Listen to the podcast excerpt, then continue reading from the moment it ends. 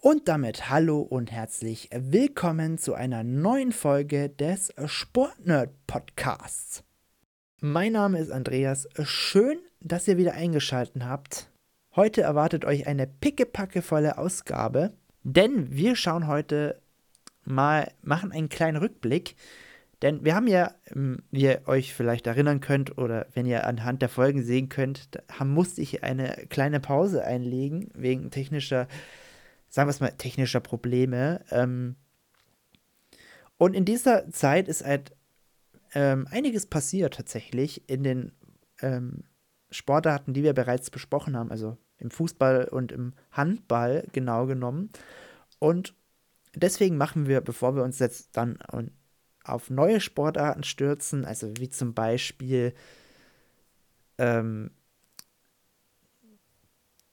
dem Wintersport im Allgemeinen würde ich sagen, ich wollte jetzt eigentlich vier Schanzenturnier sagen, aber da können wir gleich den Wintersport allgemein mal ansprechen, wie die durch die Saison gekommen sind, als auch natürlich ähm, den US-Sport und denn der Super Bowl war ja in dieser Zeit dazwischen und eine gewisse kleine Darts-WM. Aber ich denke mal, das lohnt sich sogar, da mal extra reinzugucken in die Folgen. Wir bleiben heute in, den Vol in der Folge hauptsächlich mal daran, was in den letzten Monaten im Fußball passiert ist und beim Handball. Denn beim Handball war eine, eine Handball-WM, ja, eine Weltmeisterschaft in Ägypten, um genauer zu sein. Und nachdem wir ja im, in der Handballfolge, also Folge 4 war das, haben wir ja schon mal die ersten haben wir die WM angerissen und jetzt wollen wir mal gucken, was ist passiert in der Zeit und was ist danach passiert. Was waren die Auswirkungen der Handball-WM? Gab es Auswirkungen? Da gucken wir genauer drauf. Außerdem wagen wir heute natürlich nochmal einen Rückblick auf verschiedene ähm, Fußball- Turniere, also zum Beispiel Champions League oder auf die Club-WM, einen klitzekleinen äh, Rückblick, was ist da alles passiert. Und schauen natürlich in die Ligen hinein, zum Beispiel zweite Liga oder auch in die englische und spanische Liga. Also, auf, ihr seht schon, da wartet uns eine Menge in den, ja, schauen wir mal, wahrscheinlich wird es eine Stunde werden, vielleicht sogar ein bisschen mehr. Mal gucken. Also was ich schon mal vom Inhalt gesehen habe, wird das ähm, sicherlich keine kurze Ausgabe. Das kann ich jetzt schon mal versprechen. Also holt euch vielleicht, ja, was weiß ich, ein Kaltgetränk. Jetzt sind ja, jetzt sind ja die Tage wieder ein bisschen wärmer. Jetzt braucht man keinen Tee unbedingt mehr. Vielleicht eine kleine Knabberei. Und genießt diese Ausgabe.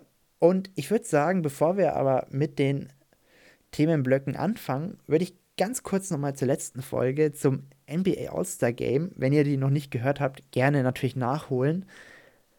Auch wenn sie wahrscheinlich nicht mehr die aktuellste ist, kann man, sind da, denke ich mal, sogar einige interessante Themen noch dabei. Und zwar wollte ich tatsächlich nur eine Position korrigieren, die mir im, beim Hochladen der, der Kader der All-Star Game also die All-Star-Game-Kader aufgefallen ist. Und zwar bereitet mir ja immer noch diese diese Center-Position im Osten große Probleme. Und ja, ich merke es. Denn ich war ja mit, ähm, ich glaube, mit Vucevic, der ja auf der Center-Position ähm, vorgesehen ist. Da war ich ja nicht so einverstanden damit. Genau, Vucevic. Und, und da habe ich ja jemanden von, von Boston genommen. Ähm, ich korrigiere da nochmal. Also Boston, glaube ich, im Moment eher raus auf der Center-Position, besonders den, den ich genannt habe. Das weiß ich gar nicht mehr, wen ich da genau genannt habe.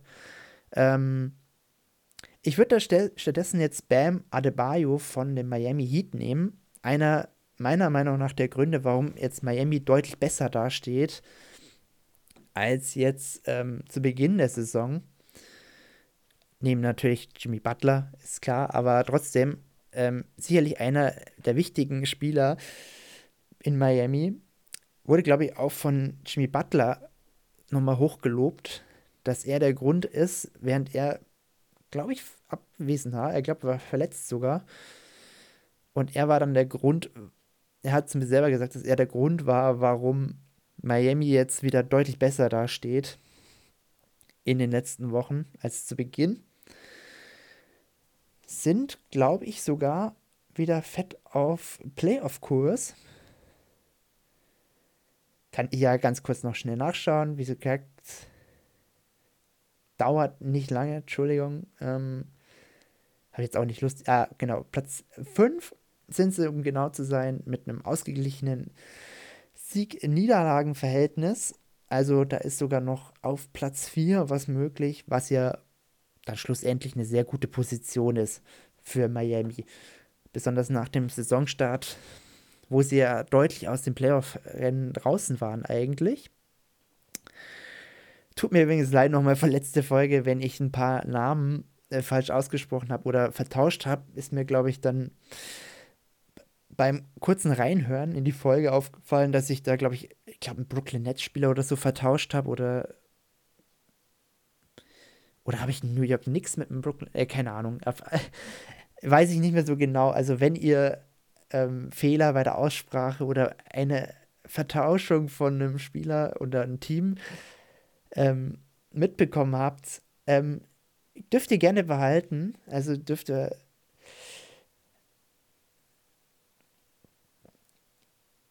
stört mich nicht, also müsst mich jetzt auch nicht äh, extra nochmal ansprechen darauf, wenn ihr,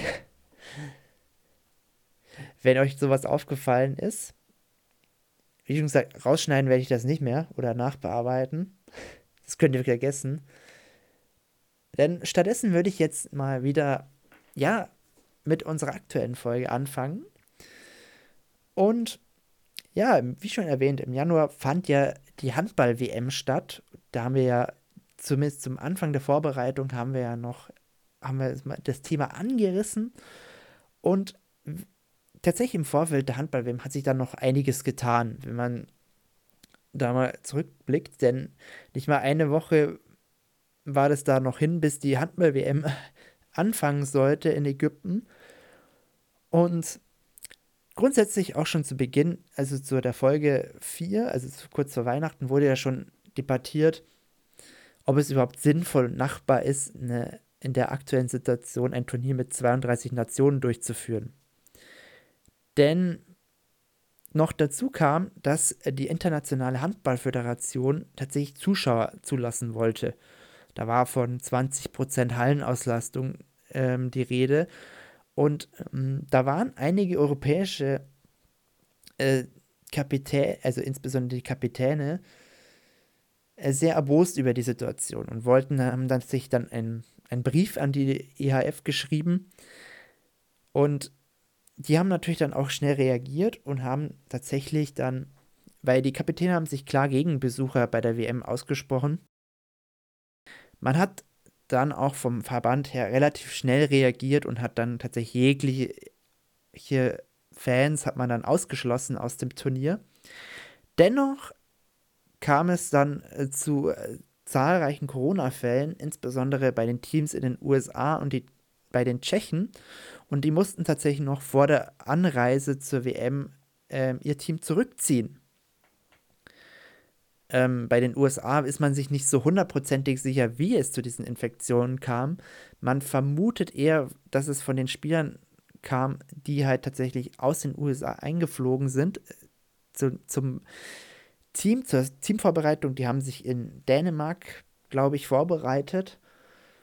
Und da muss es wohl, ähm, muss es dann wohl passiert sein, dass sich die Spieler angesteckt haben. Und ja, statt den USA und den Tsche Tschechen durften dann kurzfristig noch die Nordmazedonier und die Schweizer nachrücken.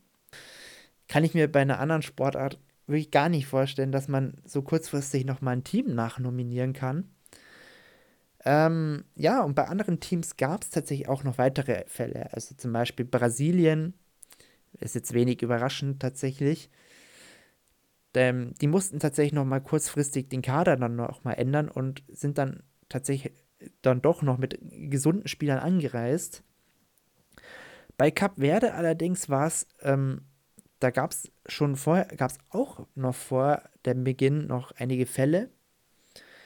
Dennoch hat man ein Spiel noch absolvieren können, musste dann aber auch mit wegen zahlreicher Tests innerhalb des Teams, was irgendwie klar war, mussten sie dann doch zurückziehen. Relativ, also nach dem zweiten Spiel sogar schon. Und davor hatten ja die Deutschen tatsächlich hauptsächlich Angst, weil die tatsächlich im Teamhotel der Deutschen waren. Selbst, also selbst positiv, ähm, also erkrankte Spieler. Und man hatte natürlich dann die große Sorge, dass man entweder sogar gegen, ja, blöd ausgedrückt, infizierte Spieler spielen musste und dann dadurch, dass das Restturnier auch für die Deutschen in Gefahr ist. Kam schlussendlich nicht dazu. Ähm, man hat die Cap Verde relativ schnell dann aus dem Turnier gezogen und auch sehr schnell isoliert. Also ja, da hat man meiner Meinung nach gut reagiert.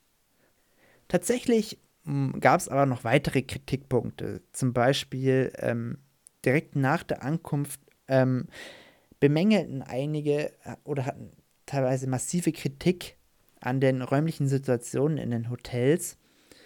Da war zum Beispiel äh, Sander Sargosen, ähm, norwegischer Nationalspieler und vielleicht auch aus der Handball-Bundesliga bekannt bei manchen von euch. Der hat die äh, beispielsweise die Situation am Buffet als Wilden Westen bezeichnet, denn da gab es natürlich lange Essensschlangen und äh, die Teams waren tatsächlich dann relativ durchgemischt. Also da war es halt dann durchaus mal so, dass mehrere Nationalmannschaften hintereinander in der Schlange gestanden sind. Keine optimale Situation, gerade wenn man versucht, die Teams möglichst ähm, zu isolieren. Auch in den Hallen selbst waren für manche Mannschaften noch zu viele Personen anwesend. Dennoch, zum Beispiel für den slowenischen Verband, und dennoch waren die Tor Turnierorganisationen schnell bemüht, also waren wirklich bemüht, maximale Sicherheit zu liefern und das nach außen hin äh, zu suggerieren. Und man hat deswegen auch immer sehr schnell äh, reagiert auf die Kritik. Zum Beispiel hat man bei der Buffet-Situation schnell zusätzliche Räumlichkeiten geöffnet, um die äh, Teams möglichst getrennt voneinander ähm, zu verköstigen, um es mal, mal so zu formulieren. Und wenn man auch den Organisationschef selber fragt, ähm, wurden zum Beispiel ähm, große Hygienekonzepte äh, von der IHF und von, vom Veranstalter selbst, ähm, wo zum Beispiel ähm, verlangt wird, dass halt alle Personen innerhalb von acht, alle 48 Stunden getestet werden. Und das wurde tatsächlich dann auch während des Turniers nochmal erhöht, die Schlagzeit, dass sogar alle 24 Stunden getestet wurde. Und man hat das tatsächlich, also das wurde halt vorgeschlagen und man hat das dann auch relativ schnell ähm, mit dem Gesundheitsministerium abgesprochen und dann, die haben auch zugestimmt und das hat dann auch ähm, sehr gut funktioniert, denn ähm, die Corona-Nachrichtenlage wurde danach deutlich ruhiger und ähm, die Kommunikation der, ähm, also zwar gelang die Kommunikation der Testergebnisse nur selten nach außen, oder auch nur, wenn man danach gesucht hat. Aber man hat tatsächlich erklärt, dass man diese Ergebnisse halt direkt an die IHF schickt. Und ähm, die schickt man, die, die schicken es an die Teams weiter. Und das sind eben sehr persönliche und vertrauliche Informationen, die man halt nicht äh, veröffentlichen wollte. Und auch wenn da ähm, von der Information her wenig rauskam, muss man trotzdem feststellen, es gab halt keine großen Ansteckungsketten innerhalb der Blase. Ähm, es gab sicherlich noch einige Infektionen, gerade auch nach dem Turnier ist es festgestellt worden. Ich glaube, noch so zwei, drei Schiedsrichterteams hat es noch erwischt während des Turniers. Ähm, aber insgesamt muss man betrachtet haben, haben die Organisation, also die wurde die Organisation von verschiedenen Verbänden tatsächlich dann auch positiv ähm, bewertet. Also Deutschen waren sehr zufrieden mit dem Hygienekonzept. Kann man durchaus so glauben. Wie schon gesagt, es gab dann bei der Abreise dann durchaus noch einige Einsteckungen. Dazu gleich mehr. Was aber tatsächlich auch ähm, lobenswert zu erwähnen ist, dass sie halt jedem einzelnen Team bewusst war, dass diese WM unter ganz besonderen Umständen ähm, gespielt wird. Und deswegen haben auch selber ähm, selbst die Spieler noch große Disziplin bewiesen und haben auf einige Sachen zum Beispiel verzichtet. Ähm, zum Beispiel auf die, das hoteleigene Pool wurde ähm, zum größten Teil gemieden. Also und auch Autogrammstunden und Sightseeing-Trips wurden halt sehr schnell abgesagt. Und selbst halt äh, der Plausch und mit Vertretern anderer Nationen kam, wurden eher spärlich gemacht. Also man hat das tatsächlich sehr ernst genommen. Später haben sogar die Veranstalter selber noch einige Corona-konforme Ausflüge ähm, veranstaltet, um halt mögliche Isolationsgefühle der Mannschaften zu verringern. Aber man hat grundsätzlich gemerkt, die Jungs waren trotz ähm, Beschränkungen natürlich groß, hatten eine große Vorfreude auf die Spiele und nicht nur, weil es halt für viele der jungen Sportler das erste Turnier ihrer Karriere war, sondern auch tatsächlich, wie wichtig dieses Turnier für, für den Handball an sich ist. Denn der Handball hat wie viele, anderen, wie viele andere Sportarten auch schwere Monate hinter sich. Wir haben das ja besprochen in der vierten Ausgabe. Und es war halt grundsätzlich wichtig, und die wussten auch, dass es grundsätzlich wichtig war, neue Fans oder die Fans wieder zurückzuholen zum Sport. Und was könnte natürlich besser sein als eine gut aufspielende Nationalmannschaft, beziehungsweise eine Nationalmannschaft, die möglichst weit kommt. Und man hat dann halt auch grundsätzlich zwar gehofft, dass man wieder einen ähnlichen Zulauf wie bei der EM 2016 ähm, erzielen konnte, wo man ja damals die EM gewinnen konnte und dann auch viele Kids dann für den Handballsport begeistern konnte. Auch wenn der Turniersieg schlussendlich eher zweitrangig war, war dennoch das Ergebnis relativ enttäuschend, denn Platz 12 kam am Schluss dabei raus. Und das war halt die schlechteste Platzierung der Länderspielgeschichte. Deswegen war es auch umso wichtiger, dass man dann sich für Olympia später qualifizieren konnte in Berlin. Hat das ähm, einigermaßen souverän sogar äh, gestaltet, bis auf das Unentschieden gegen Schweden. Aber gerade die Leistung gegen Slowenien war, glaube ich, Slowenien. Ja, doch. ich glaube schon. Ähm, war dann sehr wichtig und man hat sich dann sehr, eigentlich sehr souverän für die Olympischen Spiele qualifiziert, wo natürlich das große Ziel dann ist, eine Medaille zu holen. Und somit ähm, für den sich revanchieren will für den Auftritt bei der WM.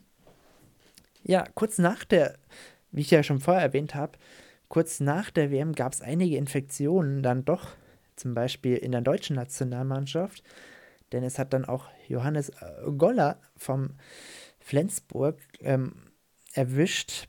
Den hat man zwar vor der Abreise noch getestet, allerdings wurde erst kurz danach dann ähm, der positive Befund äh, festgestellt. Und man vermutet ja immer noch, dass man, dass der Spieler sich halt in Ägypten angesteckt hat irgendwie.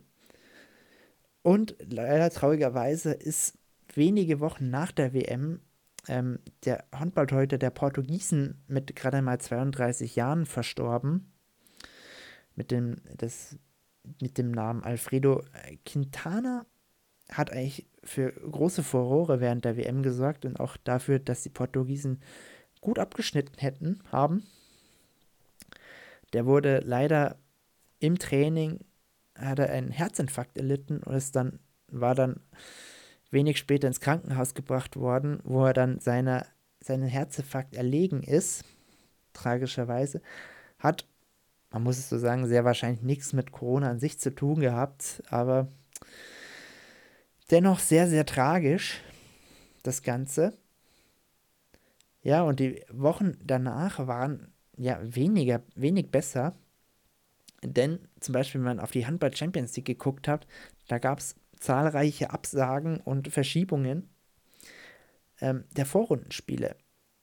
Und einige dieser Gruppenspiele mussten dann tatsächlich wegen Mangel an Zeit ähm, am grünen Tisch entschieden werden, denn man will natürlich relativ schnell dann mit, dem, mit der K.O.-Phase und dem für den Handballsport sehr wichtigen Final Four Turnier ähm, beginnen.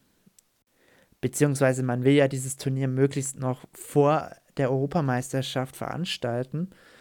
Deswegen hat man sich dann halt zu diesem rigorosen Schritt entschieden und Vorrundenspiele nicht länger zu verschieben, sondern einfach dann am grünen Tisch für die jeweilige Mannschaft dann für die jeweilige nicht abgesagte Mannschaft, also die Mannschaft, die es halt nicht abgesagt hat, ähm, dann zu entscheiden. Dafür hat man dann aber auch von dem ursprünglichen Modus der Champions League abgewi abgewichen, also die EHF. Denn anstatt dass die, direkt, die bestplatzierten Teams direkt im Viertelfinale einziehen und die schlechtesten Vertreter dann ausgeschieden sind, hat man sich dazu entschieden, dass alle Mannschaften weiterkommen und dafür dann der Erste gegen den Letzten spielt. Ist natürlich jetzt nicht ähm, so optimal, wenn man sich dann auch sagen kann, das waren jetzt dann mehr oder weniger, 14 Spiele für die Cuts. Aber zumindest hat man dann als Erste und als Erster hat man jetzt hier eigentlich immer den Vorteil erarbeitet, dass man eben diese zwei Spiele nicht machen muss. Aber naja, hilft dieses Jahr einfach nichts, wenn man teilweise ein, zwei Spiele dann 0 zu 10 gewertet bekommt. Dann ist das natürlich unfair für die anderen Mannschaften oder für die Mannschaft, die halt benachteiligt ist, weil die ja sehr häufig ja nicht wirklich viel, viel dafür kann, dass sie nicht antreten konnte für die Spiele.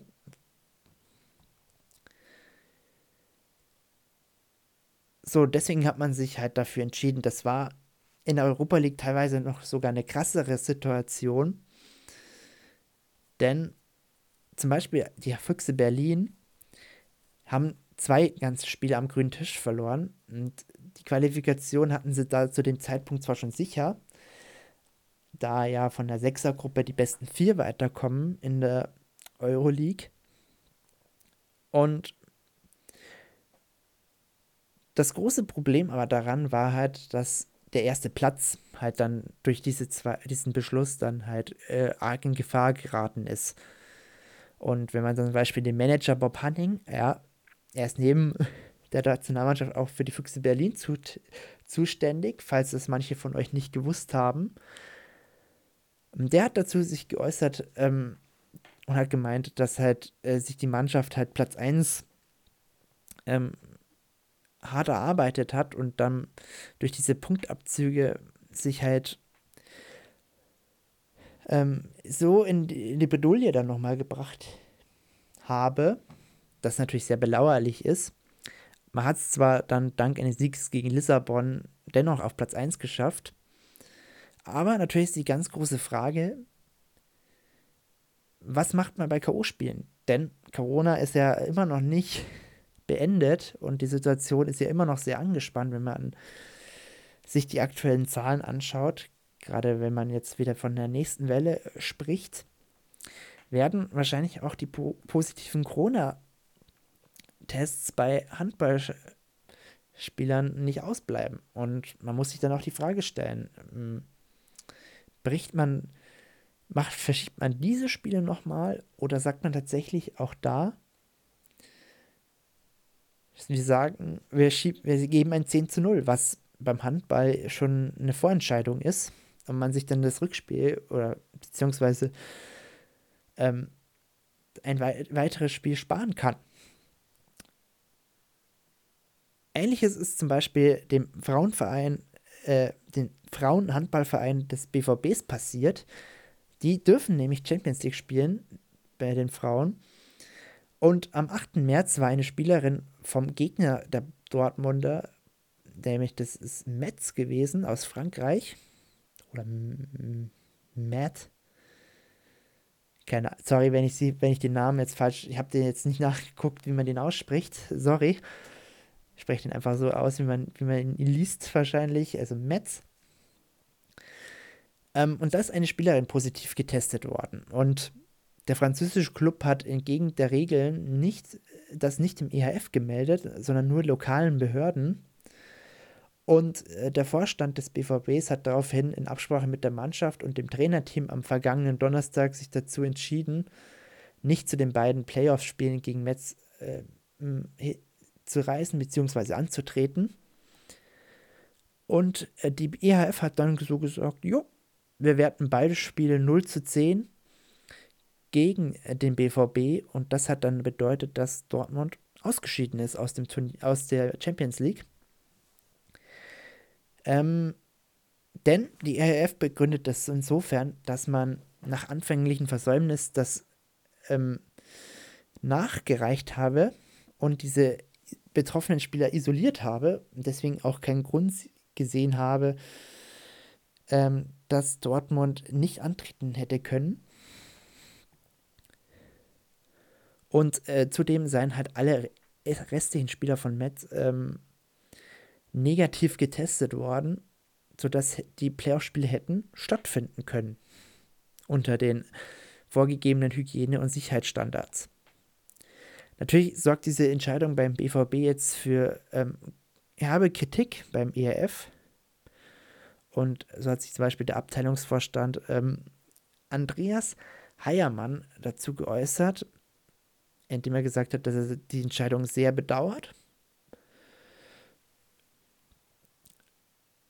Und dass die EHF halt in Anbetracht der Situation keinen Handlungsbedarf gesehen hat. Und ich sehe das ähnlich, beziehungsweise muss man dann auch fragen, wie will man das beim Herrenbereich dann machen? Wie gesagt, ähm, sehr, sehr kritisch das Ganze. Man darf sehr gespannt sein, wie ob der EHF das beim Herren, bei den Herren-K.O.-Spielen deutlich besser löst. Ja, und wenn wir von der Champions League im Handball sprechen, können wir ja dann mal zu der Champions League äh, im Fußball gucken. Denn auch da gab es zahlreiche Spiele, die an neutralen Spielorten stattfanden. Wir erinnern uns zurück in den Februar, denn ähm, wo es ja teilweise dann sehr viele Spiele in Bukarest dann stattfanden äh, in Budapest, nicht Bukarest, ist ein Unterschied. Ähm, denn die UEFA hat ja, wir erinnern uns zurück, ich glaube, ich habe davon in Folge 1 oder was, 2? Weiß ich jetzt gerade nicht mehr, aber habe ich davon erzählt, dass die UEFA diese Saison ein spezielles Corona-Reglement für die derzeitige Situation vorbereitet hat. Denn wenn nationale Regierungen bestimmte Einreisen von Teams nicht ermöglichen, soll der Spielplan an, an oder der Spielort an einem neutralen Ort ähm, gerettet werden. Und dafür müssen halt dann die jeweiligen Heimclubs dafür sorgen, dass diese, dieses Spiel stattfindet, zu dem der Gastverein anreisen kann. Entschuldigung. Ähm, gelingt es nicht, ähm, wird die Partie mit 3 zu 0 für den Kontrahenten Kontrahenten gewertet. Und das führt halt dann dazu, dass halt spanische Clubs sich entschi äh, entschieden haben, in Italien zu spielen und die deutschen Vereine hauptsächlich in Ungarn zu spielen. Und wo man sich natürlich fragt, ähm, wie logisch ist diese, diese Maßnahme dann, besonders im Anbetracht man kann jetzt natürlich auch die Regierung äh, kritisieren, dass man da nicht irgendwie eingelenkt hat und das auch nicht mal hinterfragt hat. Denn, denn grundsätzlich ist mal so, dass Menschen aus Großbritannien, wo sich eine Virusmutation, äh, wo sich ja die Virus Virusmutation sehr schnell ausgebreitet hat, und die durften grundsätzlich nicht nach Deutschland einreisen. Also eine Ausbreitung der Mutation sollte halt in Deutschland so gut es geht ähm, verlangsamt werden. Sehen wir ja, wie das geklappt hat.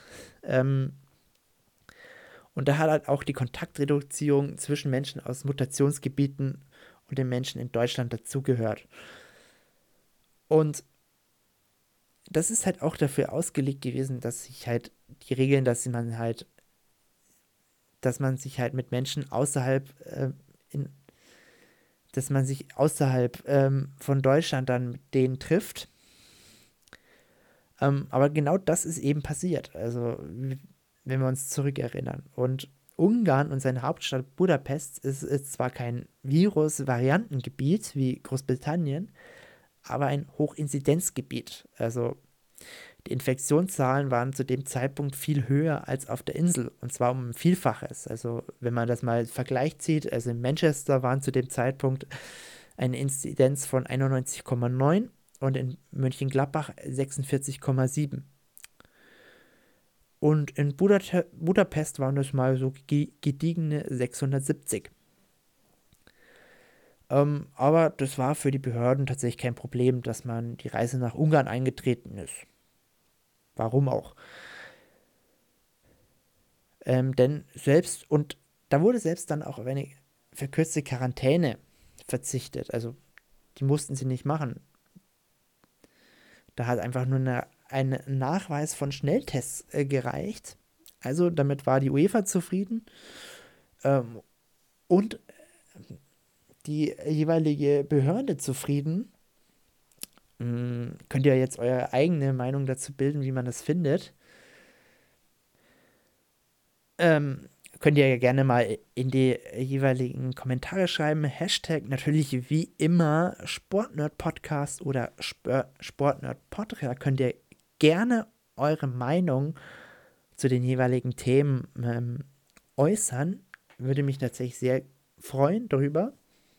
Gerne könnt ihr auch bei ähm, Apple Podcasts oder bei iTunes ähm, eine 5-Sterne-Bewertung da lassen. Ähm, hilft mir grundsätzlich bei der Verbreitung des Podcasts. Ähm, ja, aber ja, grundsätzlich mal, glaube ich, muss ich keinen erzählen, was, äh, wie, wie ich darüber denke. Also, da hätte ich mir dann doch ein bisschen mehr Weitsicht zu dem Thema gewünscht von den lokalen Behörden, aber naja. Ähm, für die UEFA war es auch in Ordnung, aber das Einzige, was man machen musste, denn die UEFA verlangt halt, dass der Verein, der indirekt für die Verlegung verantwortlich ist, ähm, 10% der Antrittsgeldes an den gegnerischen Verein zahlt. Und das wären halt jeweils 1,5 Millionen Euro gewesen im Achtelfinale. Und natürlich kam, also zum Beispiel bei Gladbach, ähm, war man jetzt zwar jetzt nicht unbedingt glücklich mit der Entscheidung, aber natürlich wissen die Gladbacher auch, dass man mit ähm, dem Antreten mehr Geld verdient als diese 1,5 Millionen. Deswegen ist es halt so ein kleines, ja, klein. Tut ganz kurz weh. Aus, für die Gladbacher Brief, Brieftasche. Geldbörse. Sagen wir lieber Geldbörse. Und ähm, grundsätzlich muss man sich aber die Frage stellen, wie es jetzt weitergeht. Ähm, und da stellt sich natürlich auch die UEFA die Frage, ähm, muss man tatsächlich wieder auf einen, für die Viertelfinals und Halbfinals tatsächlich einen anderen Plan wieder einschlagen? Zum Beispiel wie letztes Jahr halt, dass man auf zwei Kurzturniere setzt.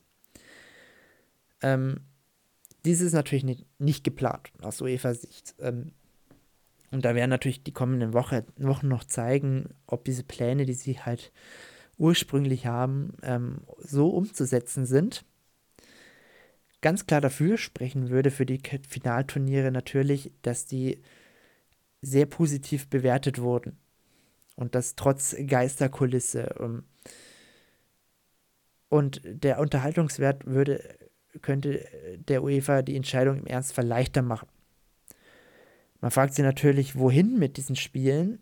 Ähm, natürlich wäre da eine Überlegung, das in in Orte zu legen, wo tatsächlich in Sachen Impfungen es sehr gut vorangeht. Da hat sich zum Beispiel Israel angeboten, die letzten Spiele im Europapokal oder auch ein paar EM-Spiele ähm, in Israel auszutragen. Ähm, das berichten zumindest die israelischen Medien unter Berufung auf den Verband. Ähm, denn, wie wir ja alle wissen, hoffentlich, also was ihr hoffentlich wisst, dass die Impfquote bislang deutlich höher ist als in der restlichen Welt. Dort steht jetzt sogar die Zulassung von Fans in den Stadien in Aussicht. Und man wird sich das natürlich bei der UEFA im Hinterkopf betrachten, aber natürlich ein genaueres Szenario hat man sich bislang noch nicht dazu nicht Gedanken gemacht. Dafür ist das bislang auch noch glatt genug gelaufen für die UEFA. Und man muss es auch sagen, denen ist es wahrscheinlich auch egal. Hauptsache die Spiele finden statt. Genauso war es egal bei der Club-WM. oh, schwieriger Übergang. Ähm, denn die Club-WM hätte ja, wie wir bereits wissen, fand die ja jetzt im Februar relativ kurz vor den Champions League-Begegnungen noch statt. Ähm, denn die, wie wir eigentlich wissen, ist ja die Club-WM immer im Dezember. Die musste ja dieses Jahr aufgrund ähm, der einzelnen Kontinentalverbände ein bisschen nach hinten verlegt werden. Denn da war zum Beispiel Südamerika, die waren noch nicht fertig zu dem Zeitpunkt. Und man hat sie deswegen auf Februar 2021 zurück verschoben. Ähm, konnte natürlich tatsächlich auch nicht mit allen Bewerbern stattfinden. So hat man zum Beispiel den ozeanischen Vertreter aufgrund von Quarantänebestimmungen ähm, nicht teilnehmen lassen. Also beziehungsweise er wollte selber nicht teilnehmen. Wäre wahrscheinlich auch ähm, auf maximal ein, zwei Spieler rausgelaufen. Also hätten die wahrscheinlich eh mit dem Turnier, großen Turnierverlauf eh nichts zu tun gehabt. Wer aber da sehr viel damit zu tun, äh, mit dem Turnierverlauf zu tun hatte, war der FC Bayern. Selbstverständlich, der amtierende Champions League-Sieger musste natürlich auch teilnehmen. Und sagen wir es mal so, also ihr wisst alle, ihr habt es wahrscheinlich alle mitbekommen, das war ein kleines Fiasko tatsächlich, dieser Wettbewerb. Zwar nicht sportlich gesehen, sportlich gesehen lief das eigentlich ziemlich, ziemlich rund. Man hat das Turnier sehr souverän eigentlich gewonnen. Aber mh, hm, da lief einiges äh, aus ähm, PK, also aus PK-Sicht war das wahrscheinlich ein einziges äh, Desaster für den FC Bayern. Oder PR-Sicht, genauer genommen, war es ein Desaster.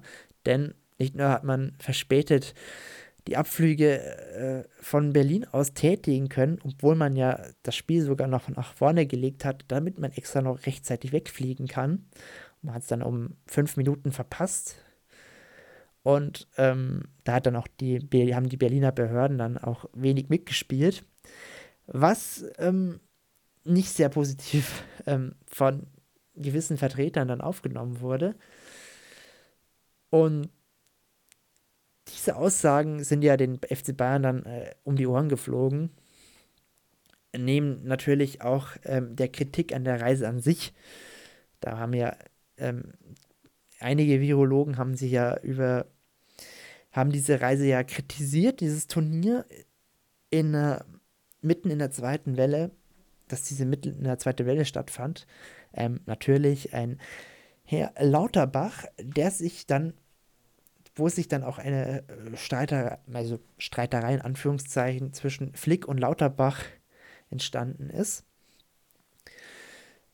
Ähm, den haben sie ja mittlerweile beigelegt. Eben, ich kann euch dafür auch das Valulis-Video empfehlen, da ich gerade merke, dass wir halt schon sehr weit fortgeschritten sind und wir noch nicht ganz durch sind. Ähm, ja, aber das Video war tatsächlich sehr gut. Also der hat das sehr, sehr gut in 10 Minuten zusammengefasst. Die Thematik, dass da auch vielleicht etwas sehr überhitzt dann auch aufgrund von den aktuellen Corona-Maßnahmen haben dann auch einige sehr überhitzte Gemüter reagiert. Ähm, für den FC Bayern selber ähm, war es zum Beispiel so, dass sich dann nach dem Turnier sich zwei Leute erkrankt haben, beziehungsweise einer hat sich währenddessen erkrankt, das war Thomas Müller, konnte dann auch nicht beim Endspiel teilnehmen und musste dann tatsächlich mit einem Extraflug, ähm, also mit einem ähm, ärztlich, also Art, also ganz komisch, also ärztlichen Privatchat fliegen. Und Pavard hat man dann relativ kurz danach positiv ähm, getestet, aber die restliche Mannschaft tatsächlich nicht. Ähm, ja, aber dazu, ehrlich gesagt, zu dem Thema will ich nicht mehr viel dazu sagen. Also, ich meine, über den Sinn einer, und Unsinn einer Club-WM sich zu unterhalten, äh, führt meiner Meinung nach ein bisschen zu weit und raubt mir ehrlich gesagt äh, so ein bisschen die Nerven. Oder ehrlich gesagt nur die Nerven. Denn klar, das einzige, der einzige Grund dafür ist halt natürlich wie immer hier das Geld und Werbeeinnahmen. Und ähm, wie schon gesagt, für andere Verbände ist es tatsächlich ein teilweise sehr wichtiges Turnier, also für den afrikanischen, asiatischen Markt, die natürlich nie die Chance bekommen, gegen den FC Bayern zum Beispiel gegen einen europäischen Vertreter zu spielen, zumindest sehr selten, außerhalb von Freundschaftsturnieren. Ähm, klar ist es für uns in Europa wenig nachvollziehbar und auch schwierig zu betrachten, während, gerade insbesondere während einer Pandemie, aber ja, was weiß ich schon zu dem Thema?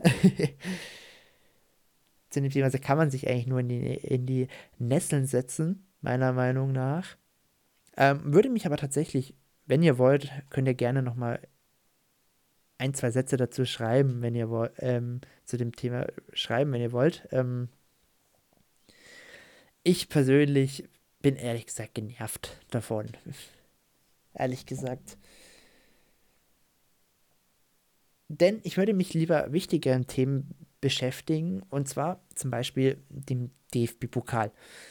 Ähm, da wurde, da hat sich tatsächlich ein Spiel wurde musste tatsächlich abgesagt werden, denn beim SSV Jan Regensburg haben sich elf positive Corona-Fälle eingeschlichen und davon wurden sechs mit der britischen Variante nachgewiesen. Natürlich ist das für äh, den SSV Jan eine Riesenkatastrophe, denn äh, nicht nur, dass man das Pokalspiel verschieben musste, man musste dann auch die anstehenden Ligaspiele danach für äh, ähm, die, äh, verschieben, da man ja in eine 14-tägige Quarantäne begeben musste. Und das ist natürlich sehr schwierig, denn eigentlich, zumindest laut ähm, Sportvorstand des Jahres, ähm, Hm, geht man eigentlich immer sehr vorsichtig mit den Maßnahmen um. Also und sehr gewissenhaft. Um, man war eigentlich nicht weniger vorsichtig als vorher. Und, und die ohnehin schon strengen Schutzmaßnahmen waren wohl zu dem Zeitpunkt nicht ähm, stark genug gewesen. Zumindest laut ähm, Vorstand. Und das ist tatsächlich sehr schwierig, denn in der zweiten Liga gab es dann tatsächlich mehr Infektionen als vorher. Zum Beispiel auch beim Hausstein Kiel gab es vier Corona-Fälle und man musste dann die Zweitligapartie beim e-, ersten FC Heidenheim absagen.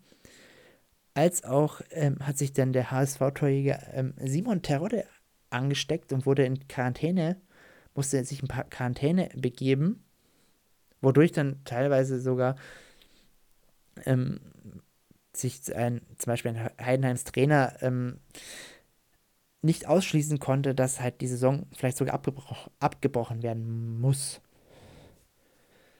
Ähm, zwar ist jetzt eine Zwangspause für die Bundesliga erstmal vom Tisch, auch trotz, ähm, mh, trotz dieser Osterbeschlüsse waren ja, die wurden ja zum, wieder zurückgenommen, also ähm, diesbezüglich musste man sich keine Sorgen machen.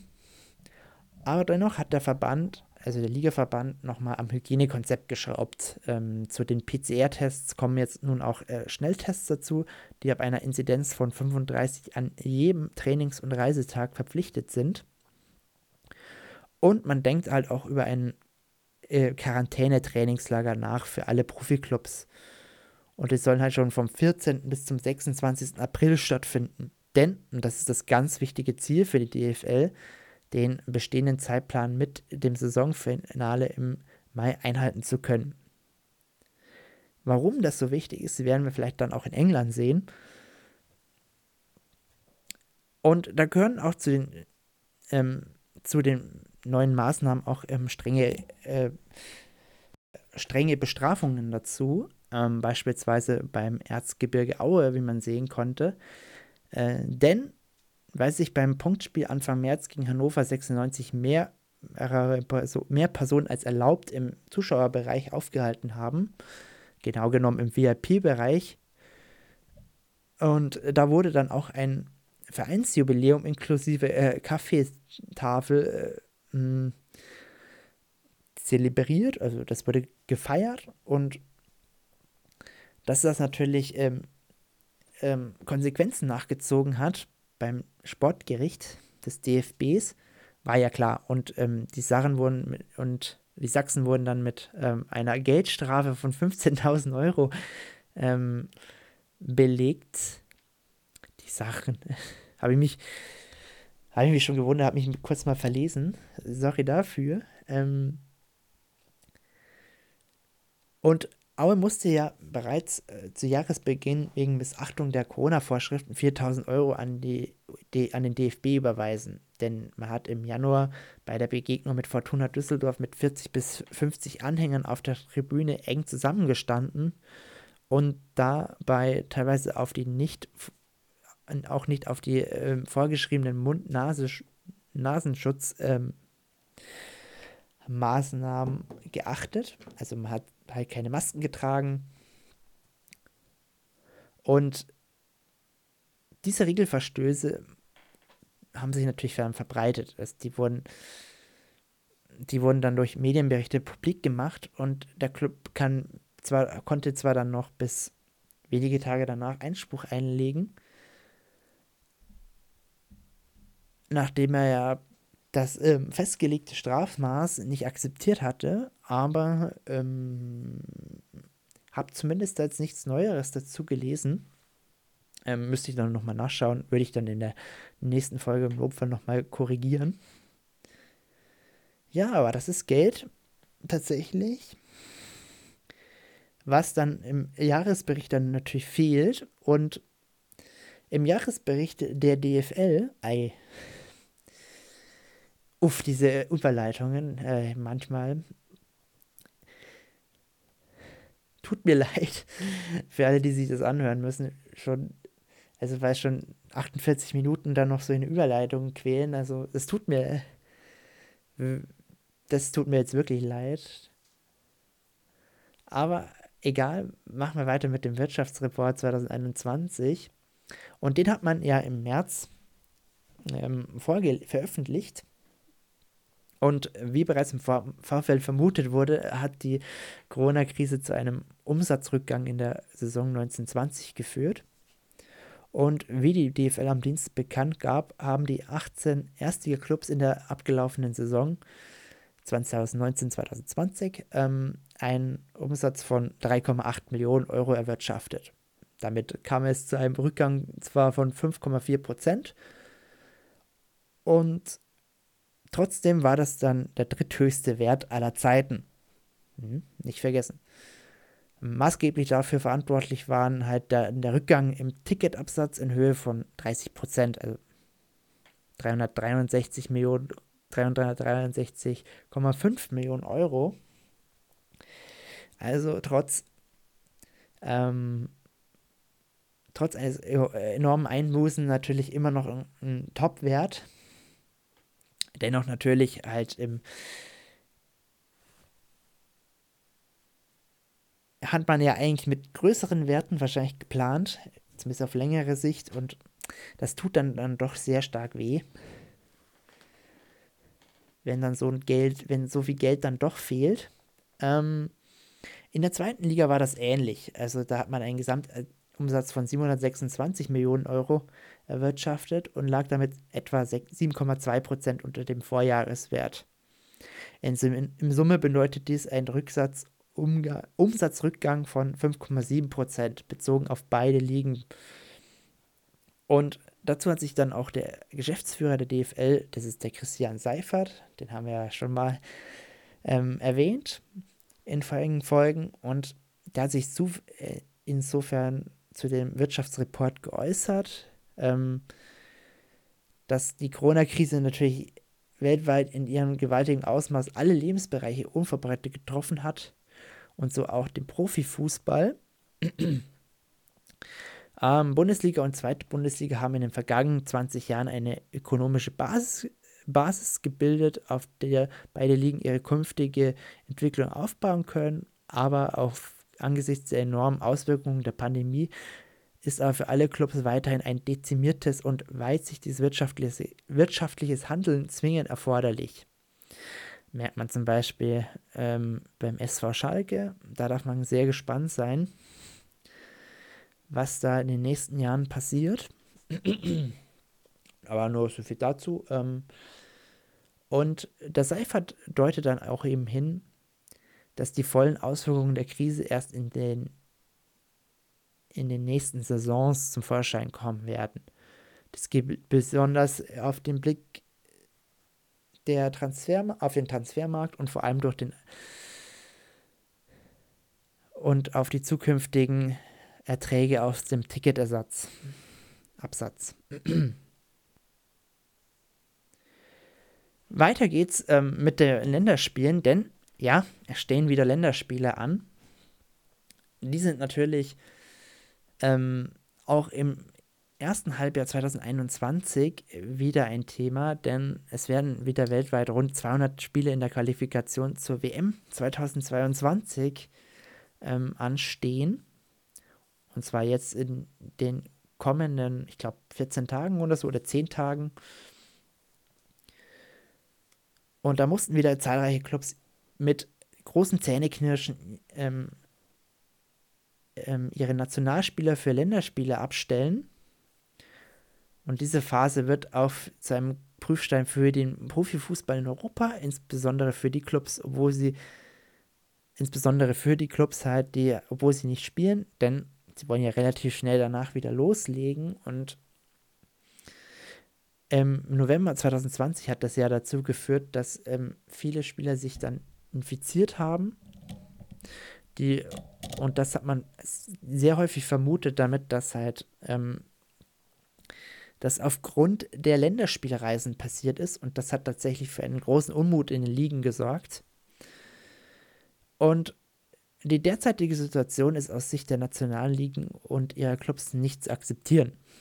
Das sagen selbst, ähm, ähm, der sagt zum Beispiel der DFL-Chef, also Christian Seifert, dazu. Und es sollte Einigkeit darüber herrschen, dass Länderspielreisen nicht dem Spielbetrieb im gesamten Profifußball gefährden. Man darf sehr gespannt sein, was die Auswirkungen sein werden. Gerade Mutationen um, unterwegs. Da darf man tatsächlich sehr gespannt sein. Ebenso die Auswirkungen auf die Euro U21 Euro, die ja auch parallel dazu stattfindet. Und da gibt es ja massive Terminprobleme momentan. Deswegen musste man ja die EM zweiteilen, damit man sie ähm, durchführen kann. So zum Beispiel jetzt finden die Vorrundenspiele statt in diesen zehn Tagen und kurz vor der EM sollen dann noch die K.O.-Spiele stattfinden. Genaueres werden wir dann noch ähm, zu einer extra EM-Folge noch machen. Da passt es, glaube ich, meiner Meinung nach besser zusammen, als jetzt, wenn ich das jetzt noch ähm, kurz wenn ich das jetzt noch in aller Ausführlichkeit spreche, dann kommen wir leider dann über so eine eher auf zwei Stunden hin. Denn ich würde lieber jetzt dann noch schnell über die englische und die spanische Liga reden.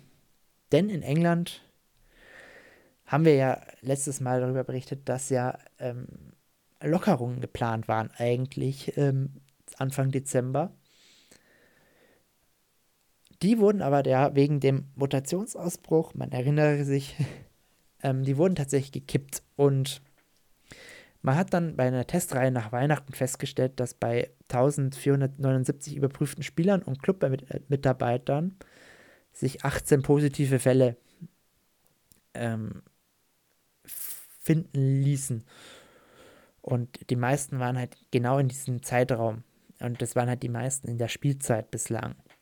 Und in den vier englischen Profiligen mussten allein im Dezember 31 Spiele verlegt werden.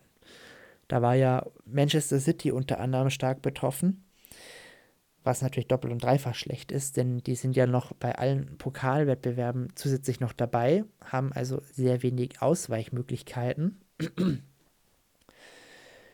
Und unter anderem hm, Sam Allardyce, auch hier kein Gewehr darauf, dass man ihn so ausspricht, hat er dann auch eine zweiwöchige Unterbrechung gefordert. Denn die Gründe sind natürlich logisch, denn er ist 66 Jahre alt und hat halt Angst, dass er sich auch mit Corona infiziert. Und diese Angst ist tatsächlich nicht unbegründet, denn es hat durchaus einige Trainer dann auch erwischt, zum Beispiel Ralf Hasenhüttel vom FC Southampton, musste tatsächlich einige Tage dann ähm, in Quarantäne sich begeben ähm, und da war er auch sehr besorgt darüber. Und die Sicherheit muss tatsächlich für alle Mitarbeiter, also für alle Spieler, Trainer und Mitarbeiter gewährleistet sein.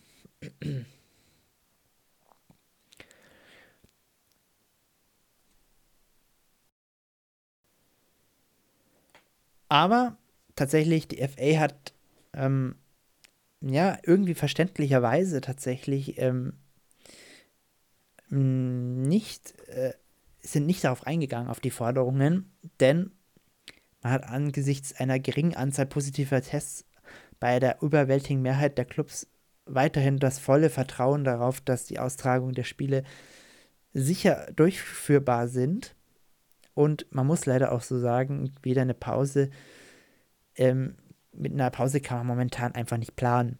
Denn der Zeitplan ist mega eng in, in England, denn man muss ja neben dem normalen Ligabetrieb, der ja ohnehin schon ein bisschen hinterherhängt, äh, muss man ja noch unzählige Pokalrunden, denn wir wissen, England hat ja zwei Pokalrunden mit dem FA Cup und dem Liga Cup und dem Europapokal äh, zusätzlich ähm, irgendwie diese Spiele durchführen durchführen müssen. Ja, also da bleibt wenig Zeit dafür, da noch großartige ähm, Pausen einzulegen. Denn der große Prellbock im Kalender ist für alle Ligen die Europameisterschaft. Also die muss ja am 11. Juni ausgetragen werden. Oder sie soll halt am 1. Juni ausgetragen werden.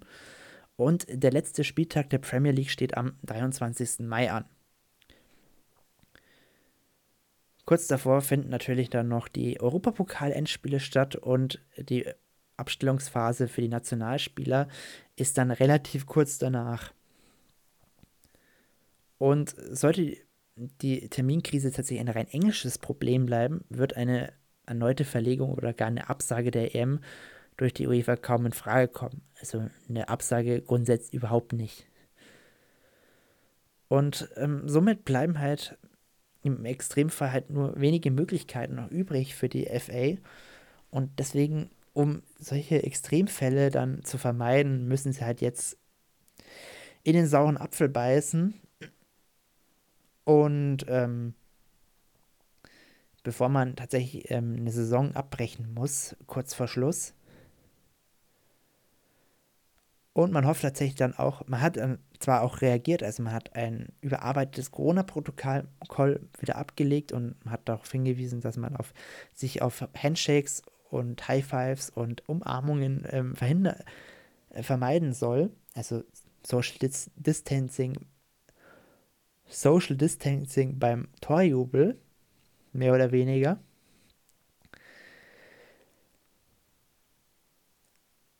Ähm, und zudem haben sich ja in den letzten Wochen ähm, die Infektionszahlen in Großbritannien ähm, dramatisch ver ver verbessert, tatsächlich. Also sie sind dramatisch nach unten gegangen. Und denn gleichzeitig wurden in dem Land bereits mehr als 28 Millionen Menschen mit einer ersten Dosis gegen das Coronavirus geimpft. Zwar ist die Lage immer noch ähm, sehr kritisch, aber innerhalb also sind die, also die Zahl der Neuinfektionen ist zwar noch immer noch relativ hoch, aber tatsächlich ist es soweit äh, deutlich besser geworden und die britische Regierung vermutet, dass sie noch weiter sinken wird, sodass man sogar bis zum 1. 21. Juli alle Beschränkungen in der Coronavirus-Pandemie in England aufheben kann. So soll der Lockdown in mehreren Schritten in Abstand von fünf Wochen aufgehoben werden und ausschlaggebend seien dabei aber nicht die vorgesehenen Zeitpunkte, sondern die Daten aus der Pandemie, sagt zum Beispiel der Premierminister. Und frühestens am 17. Mai könnte also theoretisch passieren, dass man ähm, wieder Fans zu den Spielen sogar zulässt. Denn das hat natürlich auch den Grund, dass man ähm, bei der UEFA, bei der Euro vielleicht sogar hofft, dann alle Spiele, oder man hat zumindest mal signalisiert, dass man alle Spiele der EM äh, sich bereit äh, erklärt, austragen zu können. Also mit Fans, was ja die UEFA gefordert hat. Und Grundlage dafür seien die nun bekannt gewordenen Pläne der Regierung, hat zum Beispiel jetzt die Sunday Times geschrieben. Ob jetzt das Wembley-Stadion mit seinen 90.000 Plätzen während der EM trotz der Ankündigung voll an ausgelastet sein wird, ähm, galt als eher unwahrscheinlich. Wir dürfen auf alle Fälle gespannt sein, wie sich das in England weiterentwickelt. Ob München dann tatsächlich ähm, aus dem ähm, aus dem Teil, also Austragungsstätten äh, rausfliegt, denn es ist tatsächlich zwingend vorgesehen, dass man äh, Fans zulässt zu den Spielen. Man darf auf alle Fälle gespannt sein, ebenso wie in Spanien man sehr gespannt ist, wie es weitergeht, denn die Premiere Division, muss man tatsächlich sagen, ist bis jetzt ohne härtere Zwischenfälle durch die zweite Welle gekommen. Die Zahl der positiven, diesen te positiven Tests blieben im Rahmen. Die einzigen prominenten Infizierten waren zum Beispiel Casemiro oder Eden Hazard, beide bei Real, oder halt bei Madrid, bei Atletico Madrid, ähm, Luis Suarez. Und weil einige Clubs wegen sommerlicher Belastung, Europapokal oder Aufstiegsrunden halt später erst in die Saison einsteigen konnten, ist halt die Tabelle ein bisschen verzerrt gewesen, sehr lange Zeit. Das war aber das Einzige. Und man hat vielleicht sogar ganz kurz die Hoffnung gehabt, dass man vielleicht sogar doch ein paar Zuschauer noch während der, während der Saison noch zulassen kann. Einen genaueren Termin hat man zwar da nicht genannt, man hat aber gehofft, dass man so Ende April, Anfang Mai ähm, zumindest eine 20 bis 25-prozentige Auslastung erzielen kann. Ähm, die Gesundheitsministerin hat da zwar ähm, gleich sofort eine Absage erteilt, ähm, dass momentan einfach nicht die Zeit dafür ist, verständlicherweise. Ähm, auch wenn es natürlich schade ist, weil ähm, es soll tatsächlich ein paar Pläne gegeben haben, dass bei der Copa del Rey Finale, dass man da vielleicht sogar eine 20-prozentige Auslastung erzielen wollen würde. Ähm, auch wenn nur andalusische Fans, also die halt in der Nähe des Stadions leben, weil das Spiel wäre ja in Sevilla ausgetragen worden, hat man das äh, gleich einen Riegel davor geschoben. Und das ist halt schade, weil man das letztjährige Pokalfinale zum Beispiel ja eigentlich aus dem Grund verschoben hat, dass man vielleicht schaut, dass man nächstes Jahr Zuschauer zulassen kann. Ähm, wenig Hoffnung sollte man sich also machen, dass dieses Jahr noch was wird. Ähm, insbesondere wenn man nach Material, zu Real nochmal schaut. Die bauen ja momentan ihr Stadion um, hätten aber tatsächlich für den Fall, dass tatsächlich noch Zuschauer zugelassen wären, ähm, einen Rasen verlegt gehabt. Also für den Notfall. Denn tatsächlich, wenn man, wenn sie halt Fans zugelassen hätten, hätten sie nicht mehr in ihrem kleinen ähm, Dorfplatz daneben ähm, gespielt. Das ist selbstverständlich. Aber wenn man sich aktuelle Bilder zum Beispiel anschaut, ähm, wurde zum Teil der Rasen schon abgetragen. Und äh, das ist meistens halt immer ein sehr schlechtes Zeichen. Also, also für alle Fans der La Liga erwartet eher keine Fans mehr dieses Jahr. Wenn, besonders wenn so ein großer Club so reagiert. Kann natürlich immer kurzfristig immer was passieren, aber eher nicht. So, das wäre es eigentlich im Großen und Ganzen gewesen. Ich gucke mal auf die Uhr. Ja, knapp über einer Stunde sind wir jetzt. Und bevor wir jetzt aber die Folge schließen, gebe ich hier noch ganz kurz ein paar Breaking News raus. Denn gerade soeben vor wenigen Stunden wurde die Regionalliga Nordost abgebrochen. Das ist einer von den fünf ähm, großen Ligen in der Regionalliga. Denn da wurde, da ruht der Spielbetrieb seit November und nun hat sich da hat der Verband und die Viertligavereine aus Ostdeutschland auf ein endgültiges Saisonende geeinigt. Wahrscheinlich wird dann Viktoria Berlin, bis zuletzt war es halt der Spitzenreiter, ähm, dann auch aufsteigen in die dritte Liga. Da werden noch ein paar Gespräche geführt, aber das ist, gilt als sehr sicher.